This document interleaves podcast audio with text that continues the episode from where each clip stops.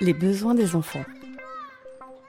Tout au long de l'école maternelle, je vais passer vite sur cette diapositive qui est relativement simple, tout au long de l'école maternelle, on aimerait que vous pensiez à tous les registres de besoins des enfants. Alors, besoins physiologiques, ça va sans dire. Je pense que la question du repos, je ne sais pas si vous êtes nombreux à être entrés dans les neuf demi-journées là, mais la question du repos, de la sieste, de ce qui peut se repenser pour les moyens et les grands si la pause méridienne s'allonge quelquefois, mérite d'être réfléchi.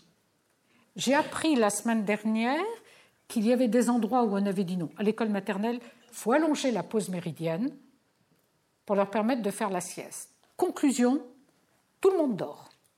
80 enfants couchés dans la salle de jeu. Et évidemment, il y a des grands qui finissent par s'endormir, mais à leur dite, il faut quand même qu'ils soient au travail. Donc on les réveille. Ça mérite d'être réfléchi, ça quand même. Hein. Comment de bonnes intentions finissent par se retourner et, on, se demande pourquoi cet extrême tout d'un coup. Euh, je pense à cette question du repos, mais ce n'est pas la seule. Mais cette question du repos est importante. Hein. Il y a des enfants euh, dont on nous dit, dont, vous dites, ils sont instables. Hein. Ils n'ont pas d'attention. Ils, manquent, ils n'ont pas leur plein de sommeil, de repos tel qu'il faudrait. Je ne dis pas qu'il faut que l'école maternelle euh, cultive le temps de les faire dormir, mais ça mérite d'être réfléchi. Euh, deuxième type de, de, grands besoins, les besoins moteurs, psychomoteurs.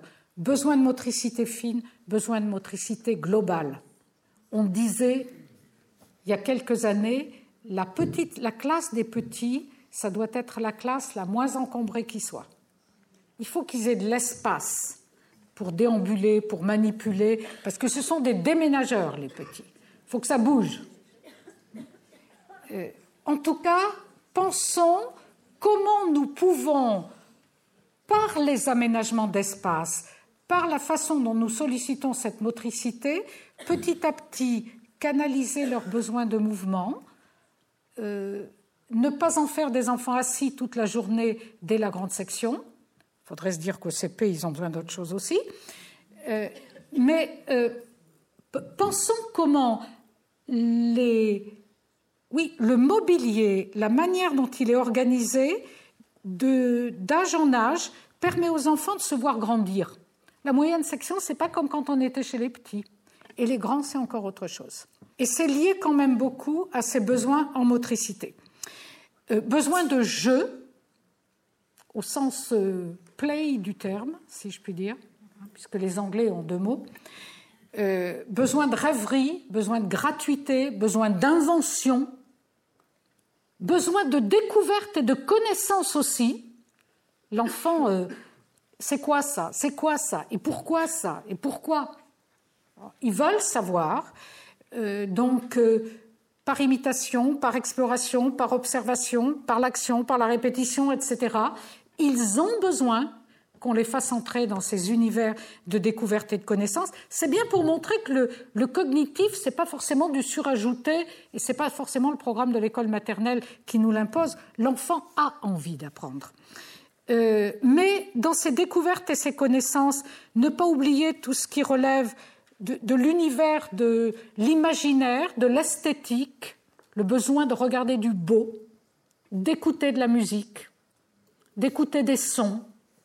Euh, vous voyez, quand je, quand je parcours ces besoins, j'esquisse en même temps la légitimité de tous les domaines d'activité.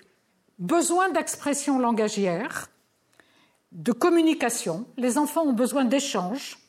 Euh, ils ont besoin d'échanges jusqu'à des confidences. Hein. Vous savez qu'à certains moments, c'est très important pour eux. Euh, ils ont besoin de parler, ils ont besoin de jouer avec le langage aussi. Je reprends pour clore cette diapositive une expression d'un pédopsychiatre, Bernard Goltz, qui dit Les enfants ont besoin de désordonner leur monde pour comprendre comment ils s'ordonnent. Pensez à ça quand vous avez l'impression qu'on est dans un moment de grande pagaille en petite section. Ils font là quelque chose qui renvoie à, quelque chose qui est vraiment puissamment en eux. Alors ce qui est intéressant, c'est d'ordonner ensuite. Parce qu'ordonner, c'est déjà commencer à classer, à penser. On ne remet pas les choses n'importe où. Et quand on fait ça, eh bien, on est déjà dans des premières activités de sériation, de catégorisation, de rangement, etc. Tout cela n'est pas neutre.